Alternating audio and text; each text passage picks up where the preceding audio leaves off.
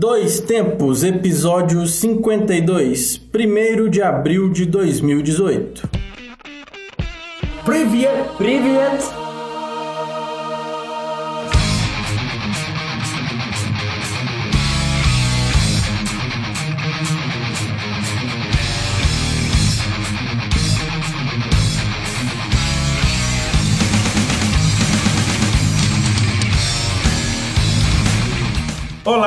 1 de abril de 2018. Eu sou João Luiz Reis e esta é mais uma edição do Dois Tempos. E desta vez, especial.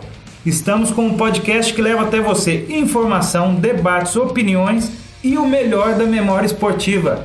Eu sou o Júnior Kemil e estamos de volta com um novo episódio da série de podcasts produzidos pelo Grupo Gabiroba. Nós agradecemos a você que nos acompanha e continue com a gente. E hoje o podcast é especial, já comecei dando uma saudação em russo. Ah, sim, privet. Privet. Olá em russo para quem aí for à Copa do Mundo já saber como pelo menos falar um oi para a turma, né? E é por isso que o podcast de hoje é especial. Vamos fazer um programa temático com um manual de bordo para quem vai acompanhar a Copa do Mundo e quem quer ir acompanhar em loco. E para quem não nos conhece ainda, nós estamos presentes no Twitter, Instagram, Facebook, SoundCloud, Mixcloud e YouTube. Ou seja, opção não falta. Basta procurar por Grupo Gabiroba e conheça um pouquinho do nosso trabalho. E acompanhe também a revista Acréscimos, a nossa revista eletrônica com textos variados sobre futebol, que está no site medium.com/barra revista Acréscimos.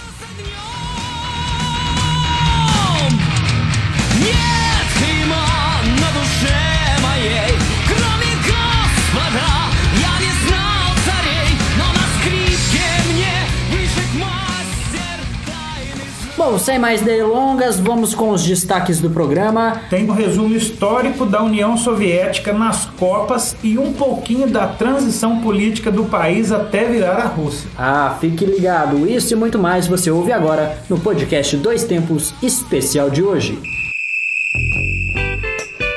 Podcast Dois Tempos.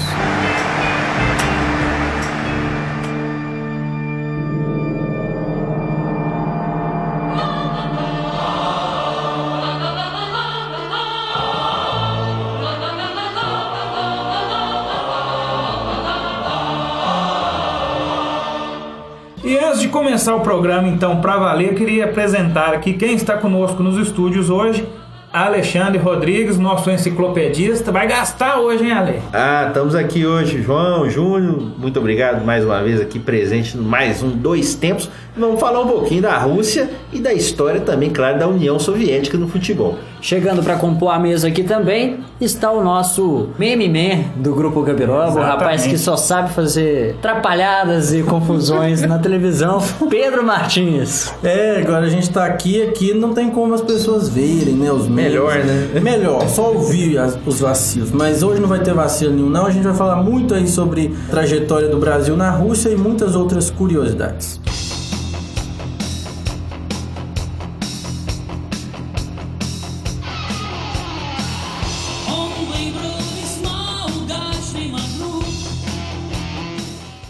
Importante destacar aí para quem quiser aí talvez fazer o pacotão sozinho ou ir para lá sozinho, você sempre tem que colocar um acréscimo de média de uns 20% numa viagem, porque sempre vão ter aquelas taxinhas a mais ou um gasto a mais. Por exemplo, agora, hoje, no dia da gravação do programa, eu fiz uma cotação de passagem de São Paulo para Moscou. Só para vocês terem uma ideia, a passagem até é muito cara não. Eu, eu achei aqui no valor de como se fosse um junho, 3.816 ida e volta numa companhia. Deve gastar uns 4 dias chegar lá de escala, espera aqui, né? Um pouquinho mais. Geralmente as mais caras você faz o voo direto. Mas tem outras empresas aqui de 5.600 a 6.000. Então só de passagem você já tem que pôr aí um gastinho. Então é São Paulo, então você tem deslocamento até São Paulo, de São Paulo para o aeroporto, chegando lá do aeroporto para a cidade. Aí então, já vai uns 20 mil só de brincadeira. é, e eu pus Moscou, né? Que será a partida de abertura. me engano, Exatamente, né? porque nós vamos ter uma cidade praticamente na divisa entre a Europa e a Ásia, que é Ekaterimburgo. a cidade mais distante até é, que vão ser disputados jogos. É praticamente na divisa, vamos dizer, do continente, da parte europeia até a parte É asiática. interessante o padrão FIFA aí, que teve gente que teve que se adaptar, na verdade, né? Porque foram vendidos pacotes, inclusive antes mesmo dos sorteios para a Copa. Pois é, Então porque aí nem sabe pra onde que vai. Exatamente. Já,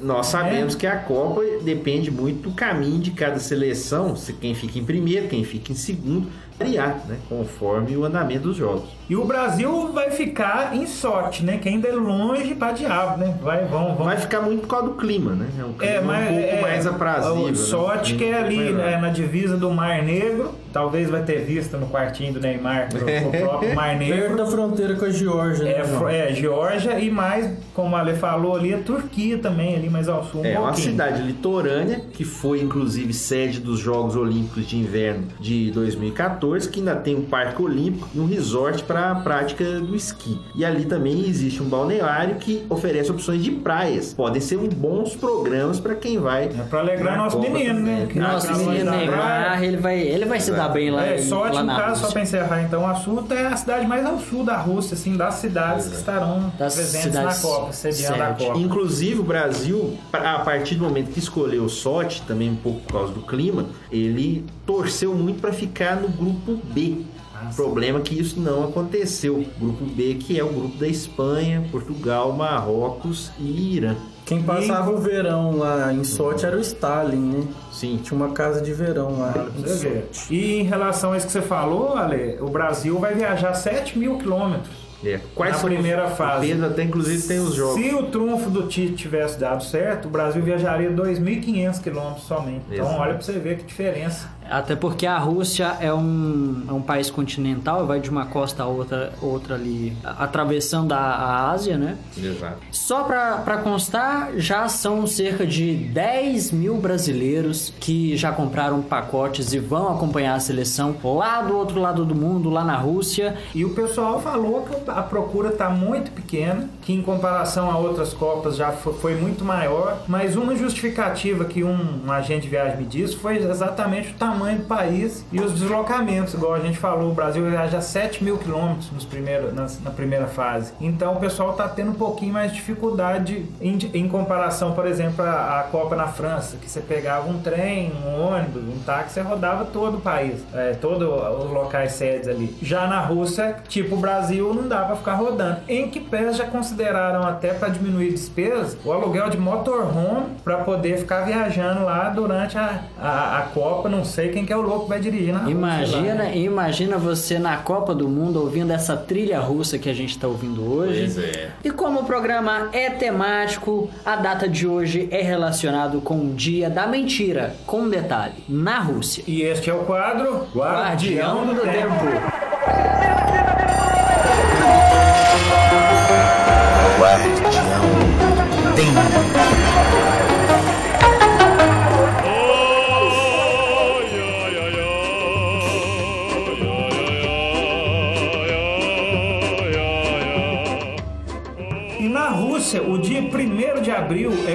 conhecido como Den Duraká, ou Dia dos Tolos, ou ainda Dia da Risada. É a versão russa do Dia da Mentira. Tira da risada, será que é a risada do Carlos Alberto de Nobre? Tem uma risada russa Deve ter, famosa né? por aí, né? A risada Aquela do... do Vitor. Da Fafá de Belém. Do Trololó pode ser também. Mas é. Como é que é isso aí, Ale? Você que tem essa informação para. Pois é, João. A origem desse dia dos tolos, a versão russa do dia da mentira, começou no país em 1703. Ele aconteceu quando os porta-vozes do governo, os homens que gritavam os decretos do czar na Praça Vermelha, em Moscou, e que a partir desse momento viravam lei, quer dizer, não tinha alto-falante na época, os caras iam lá, gritavam né, e determinavam que o czar, o imperador, imperador local mandava. Essas pessoas chamavam pessoas do povo que passavam por perto e convidavam. Vamos ter um espetáculo teatral de graça. Entrem e fiquem à vontade. Quem entrava né, no lugar indicado ficava esperando uma peça, porém só sabia depois que foi enganado, quando a sala já estava apinhada de gente. As cortinas se abriram e foi mostrado um pano no qual estava escrito Pervi Apriel Nicamu Nievier, que quer dizer em português, no 1 de abril, não acredite em ninguém. Veja você. Desde então, e mesmo no sério período da União Soviética, né, a partir de 1917, a tradição se mantém. Essa história nós tomamos como base a partir do blog Um Brasileiro na Rússia, do professor de línguas Luciano Aguiar, morador de São Paulo, né, paulista, e que foi trabalhar na Rússia e mantém esse blog desde 2014. Será que foi a origem daquele episódio do Chaves? Que é 14 pessoas, Pessoas enganadas, extra, extra. E o Pois próprio é. Chaves foi enganado depois. Ser trollado já é difícil, já é ruim. Ser trollado pelo governo, século XVIII, É, pior ainda. Pior ainda. 1703, direto do túnel da mentira.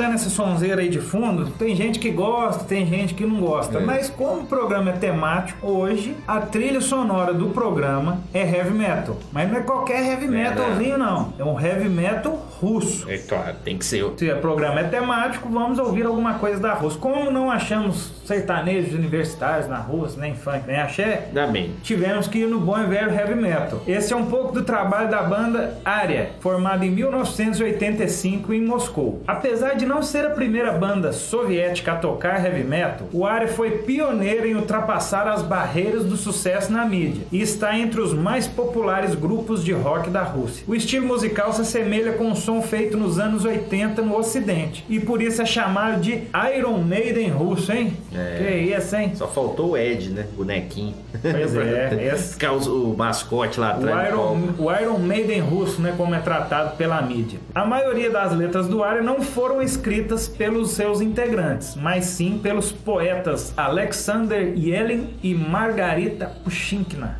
Inclusive, eles continuam escrevendo que o último disco deles é de 2014 e continua essa dobradinha deles, pelo menos nas letras, as músicas quem faz mais são os próprios é, membros da banda. Vamos ouvir um pouquinho aí. Onda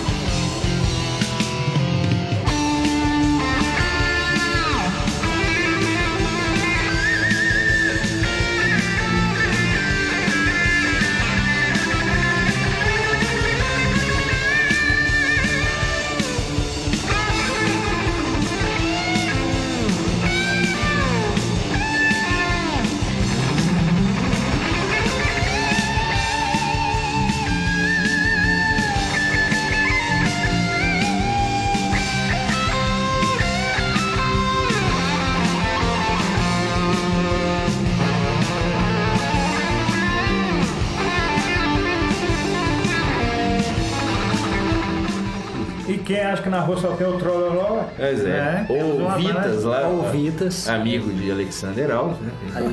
Aliás, É.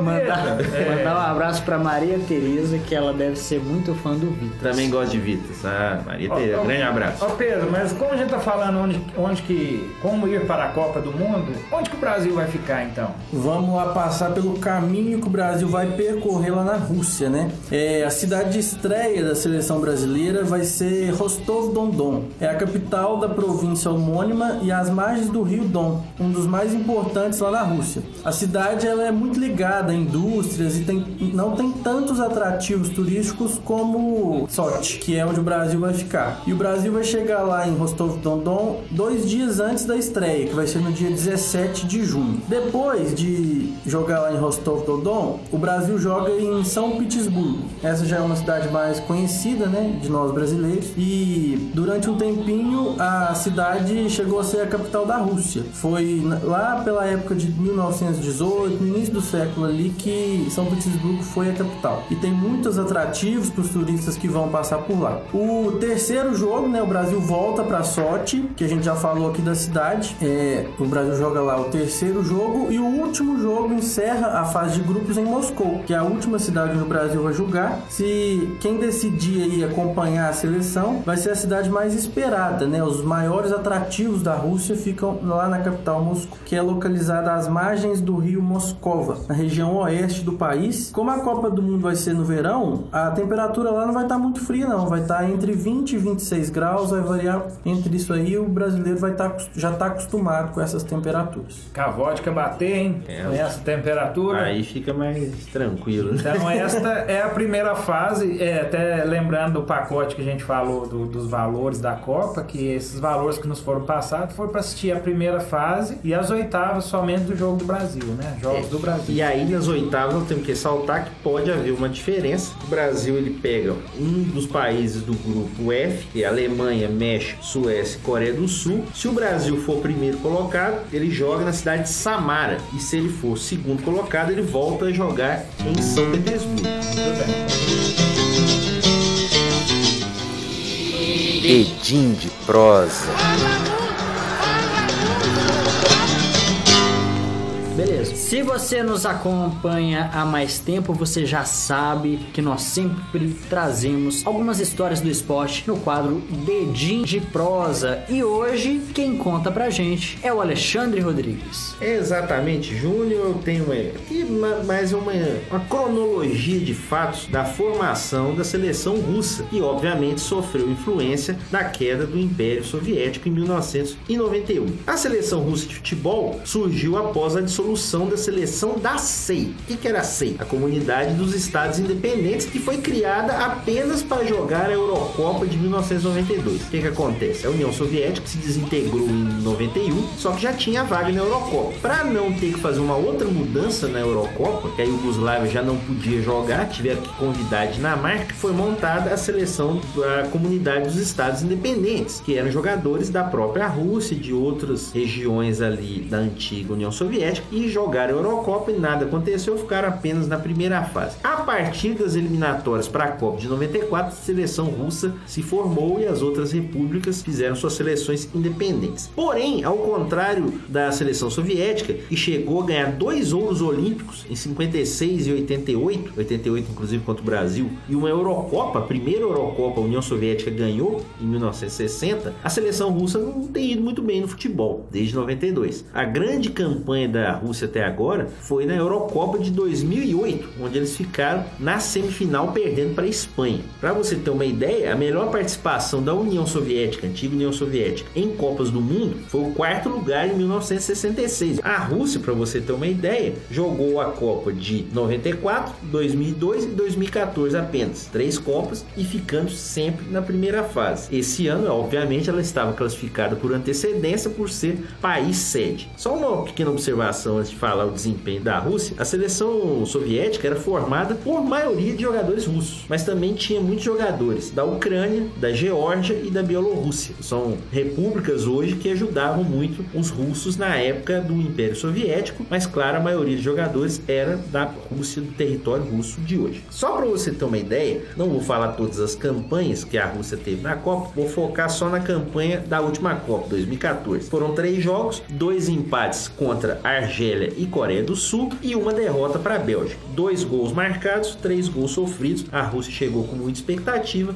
e nada aconteceu. O maior artilheiro da seleção russa de 92 para cá é o Kersakov, Alexander Kersakov, com 30 gols marcados e ele até inclusive já parou de jogar. E o jogador que mais partidas atuou é o Sergei Ignashevich, um zagueiro, tem 119 jogos, ainda tem até alguma possibilidade de jogar a Copa de 2018. Então, a Rússia até agora não tem honrado o- a tradição da antiga União Soviética no futebol e não parece que nessa Copa vai acontecer isso novamente. Esse aí foi o Alexandre Rodrigues, nosso enciclopedista. Para você que não, que não tinha atinado ainda que o esporte também pode levar é, assuntos políticos É, e tá tudo entrelaçado, é. interligado. Você tem, um, você tem uma comunidade dos Estados Independentes jogando uma Eurocopa e uma Olimpíada no mesmo ano, como aconteceu em 92, E- tem e- tudo a ver com política. E a camisa do C é tradicional, né? Pois é. Uniforme. Era uma camisa ainda, é, tinha alguma menção à Rússia, com alguns detalhes de vermelho e azul, mas era uma camisa mais branca, era uma camisa mais neutra, não era aquela vermelha, Uhum. como era no alfabeto soviético, né? Aquele CCCP, aquela camisa vermelha tradicional. Então ficou Que no. Brasil a gente conhecia como Cuidado, Cuidado Camarada com, o Crioulo Pelé. Pelé, exatamente.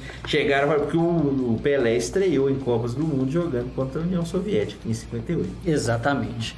Bom, agora nós estamos chegando à reta final do programa de hoje, mas ainda nós temos as dicas culturais do Dois Tempos, é o quadro Acréscimos. Acréscimo. Por que o Valdemar? Dica de hoje aqui nos acréscimos, estarei falando sobre o livro Jornalismo Esportivo de um cara que sabe estatísticas, números do nosso querido PVC, Paulo Vinícius Coelho. Aí é um livro que é interessante para quem é estudante de jornalismo como nós. É um livro talvez que retrate mais a história das coberturas no Brasil, na televisão, na internet, de, eh, tanto de futebol estrangeiro como nacional. E o PVC passa alguns dos segredos da profissão, contando muita história do boom que teve a internet no jornalismo esportivo nos anos 2000, mas que durou pouco, do grande número de, grande, de grandes profissionais que abandonaram carreiras sólidas para se dedicar a uma aventura na internet, como parecia que foi. Então o livro é esse, Jornalismo Esportivo, da editora Contexto, do Paulo Vinícius Coelho, fica a minha dica. Ele não bate boca com ninguém, não, né? Não, porque ele que escreve, então acho que ninguém Questiona. Ninguém questionou, não. Que pesa ele faz referências a grandes nomes do futebol e do jornalismo esportivo no Brasil. Grande PVC, grande dica do João. Minha dica hoje também é um livro. É um livro relacionado com a Rússia, o livro chamado A História do Futebol na Rússia. O livro do Emanuel Leite Júnior, da editora Drible de Letra, e lançado esse ano, inclusive. É um livro reportagem que faz um passeio sobre a história, desde a fundação do Rus de Kiev, reino que deu origem ao país, chegando até aos dias atuais, falando sobre a organização da Copa e também a partir de um resultado da investigação que o autor nos traz em a história do futebol na União Soviética, na forma de envolvente narrativa, além de que também ele põe em evidência a história do futebol russo, mostrando como uma paixão pode aproximar culturas originalmente tão distantes e tão diversas, e a magia realmente do futebol que ele consegue apaixonar E povos dizem tão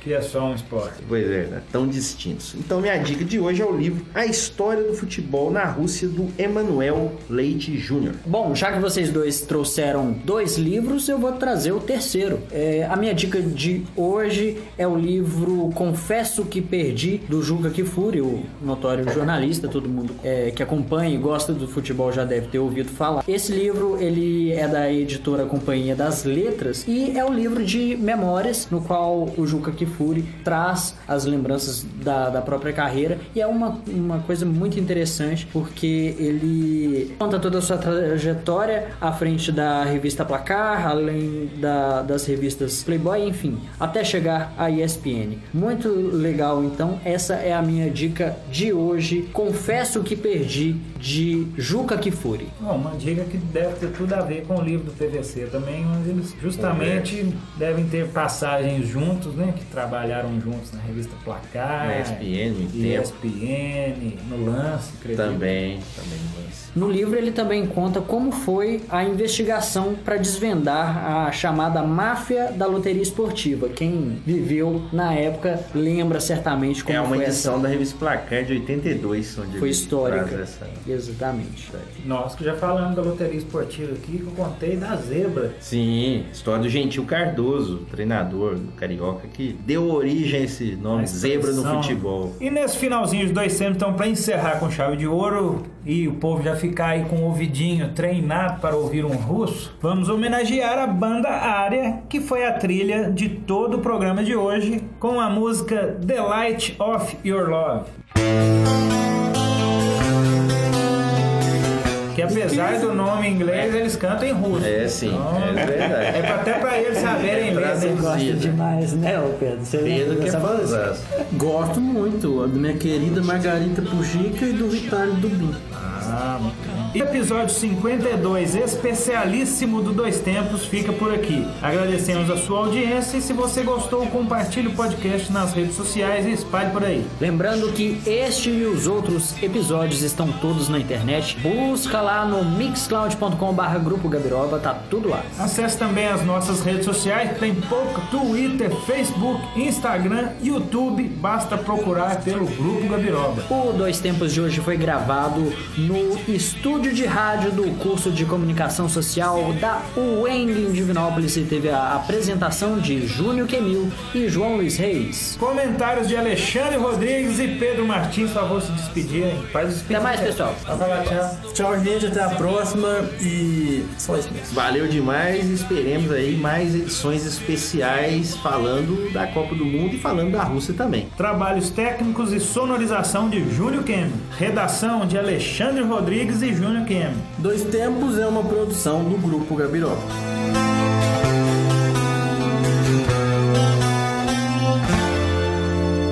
Тень луны скроет раны мои, превратит в рубины кровь И оставит меня одного умирать среди снегов Я хотел всю жизнь начать сначала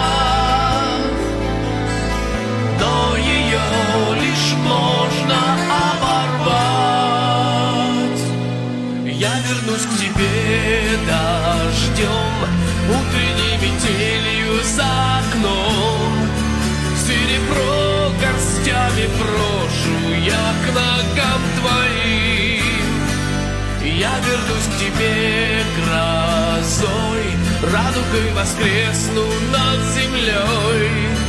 Погашу дыханием ветра свет былой любви. Свет былой любви в конце пути Моя душа к нему летит Холод сковал